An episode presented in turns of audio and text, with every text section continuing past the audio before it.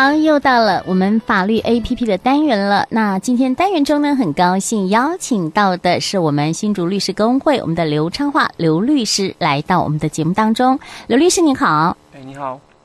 好，是今天刘律师呢来到节目当中后，要跟大家谈的主题啊啊、是这个提供账户有罪吗？那账户被冻结了怎么办呢？那首先呢，先请教一下刘律师哈，就是呃我刚刚说的哦，这个提供账户是不是有罪呢？好，请这个律师跟大家来说明一下。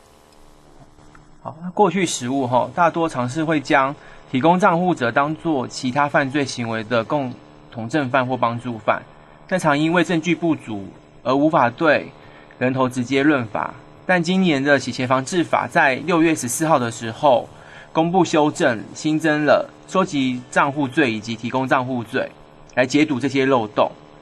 那首先呢，所洗钱防治法第十五条之一的条文增订了无正当理由收集账户罪，也就是对于收簿集团为独立的刑事处罚的规定，最重呢可处五年以有期徒刑、拘役或科。或并科新台币三千万以下的罚金。那十五条之二呢，则明定了任何人无正当理由不得以将账号账户交付提供与他人使用，违反的话会先由警察机关裁处告诫，告诫五年以后再犯的以内再犯的吼，就会处三年以下有期徒刑的刑事处罚。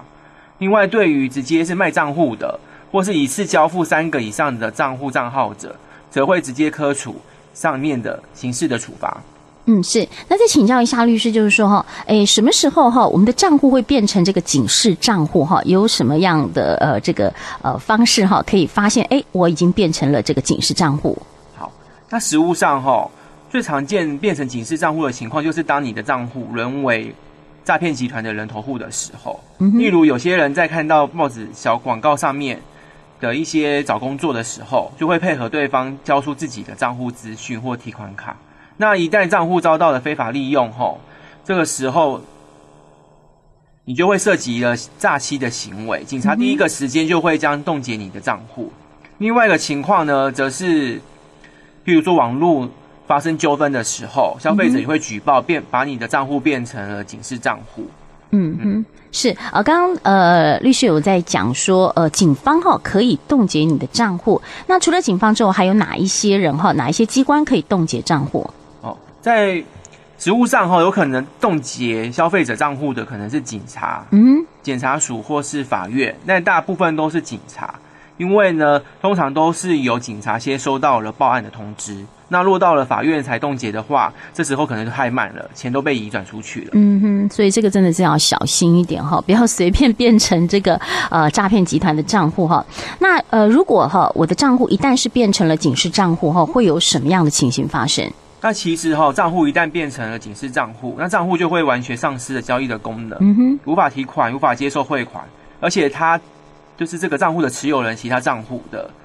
也就是所谓的延伸管制账户。也就变成只能够临柜的提领现金，造成生活上很大的不便。嗯，对，现在人大部分都是用提款人卡去提款啊、呃。如果说要临柜的话，真的要排队，还蛮麻烦的啊、呃。可是有一种情形，就是说哈，呃，我有时候诈骗集团哈，我们成为了诈骗集团的这个人头账户，其实我们自己本身是不知道的。那呃，有没有什么样的情呃，就是说可以查询办法，可以知道说自己是不是这个警示的账户？哦，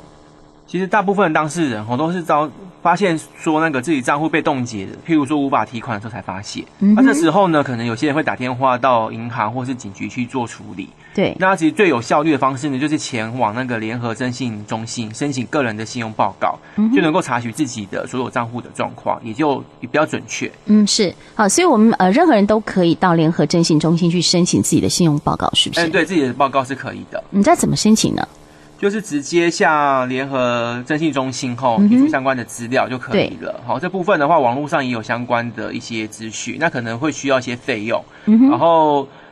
确认是你本人之后，缴完费用，他就会把那个报告哈，然后譬如说你现在目前有什么样的贷款啊，有什么账户啊，账户的状况，全部都变成一个报告，全部寄到你家去。是。嗯，那呃，再来就是说，万一啊哈，万一呃，我们不小心成为了这个警示账户的话，呃，要怎么去解除这个警示账户呢？哦，是，那其实大部分的人发现账户被冻结之后，其实蛮蛮担心的啦哈，所以我们常常会发现说要如何去解决这个问题，那就可以分为两个类类类型去做处理。一种就是刚刚讲到了商业纠纷的情况，譬如说在网络上买东西，消费者可能就是认为说你诈欺他，就把你的账户给冻结了，嗯，或者是说可能不小心被冒用或者盗用的情况。那这个单纯上的商业上的纠纷的话，一开始可能也会被认为是诈欺行为啦，所以这时候卖方也就是被冻结账户的人。可能就要尽速的收集证据之后，譬如说，呃，取得了相关的一些截图啊，或者是和解书哈，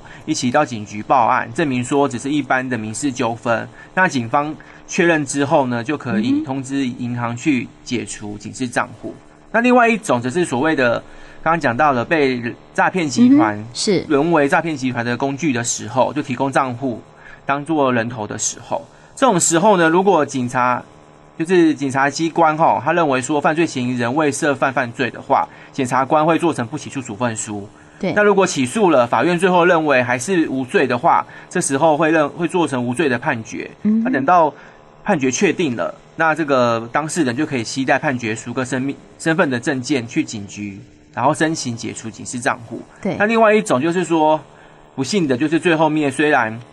嗯，可能认为自己是无罪，但是最后面还是被认定说可能有帮助诈欺啊，或是洗钱的被告的话，那这时候可能就要等到缴纳罚金，然后执行完毕，或是缓起诉、缓刑确定的，才能够提供一些资料，然后去申请解除账户。嗯啊，有点麻烦了哈。对，比较麻烦了。啊，最好是自己的账户不要被呃这个呃就是诈骗集团然后当做人头账户，这样是真的是很麻烦的哦。好，那针对我们今天谈的这个哈呃这个提供账户的问题哈，那我们的律师有没有其他需要跟听众朋友们来再做一些补充的？是，那其实提供账户的问题，其实到目前为止还是蛮平常的，嗯，对，频繁的发生呐哈。那为了解读这个问题，所以今年也有修正。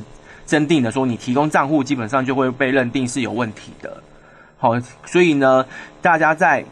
变成那个提供账户的时候，一定要小心，不要被利用。那如果不小心被列为了警示账户的话，对，那这时候就要看看你是想商业纠纷，或是说有可能是不小心提供账户给诈骗集团，嗯，那有可能就要赶快去找警察，并且去找律师。来帮你去做处理。那如果是呃被认为是无罪的话，就可以赶紧的把你账户给解除冻结，恢复到正常的生活。嗯哼，对。那呃再来就是问一下哈，就是呃再补充问一下我们的律师，就是说呃我们在提供账户的时候，像有时候我们去上班啦，呃他们公司会要求我们提供这个账号嘛哈。那我是不是可以在那个账号上面盖一个章说，或是写个上面说仅供啊公司用啊什么？这样是不是比较不会给这个诈骗集团去做？这个人头的账户利用，我觉得那个，然后就是常常会有人说，因为我要工作哈，对呀，提供账户出去。那单纯提供账户出去，有给我盖章的话，当然会比较有保险。嗯哼，而且单纯提供账户其实也蛮正常的啦。对，大部分的人是连账户，然后连交易的密码或者是提款卡都交出去。那这种情况就很明显，说别人就是要利用你的账户，然后要把钱转出去。对，所以我们一般的话，如果是正常的工作啊，或者是家人需要账户转给你的时候，这部分就是所谓的是有正当理由的，嗯，做说明的话，基本上就比较不会涉及到所谓新增定的提供账户罪。对啊，因为刚刚这样一讲哈，人心惶惶哎，下次哈，就像有时候呃呃，有些人要转账给你啊，我们会传一些账户在赖里边嘛哈，哎、嗯，那现在很多人都会说，哎，我要收回，嗯，好，其实哦这样子感觉上保比较保障自己啊、哦，对，好，所以还是要请大家多多的小心哦哈。好，那我们今天再次谢谢我们的刘律师哈，到节目当中来跟我们说哈，这个账户呃如果被冻结了哈怎么办哈，还有怎么去查询？好，我们再次谢谢我们的刘律师，谢谢您。好，谢谢主持人，谢谢大家。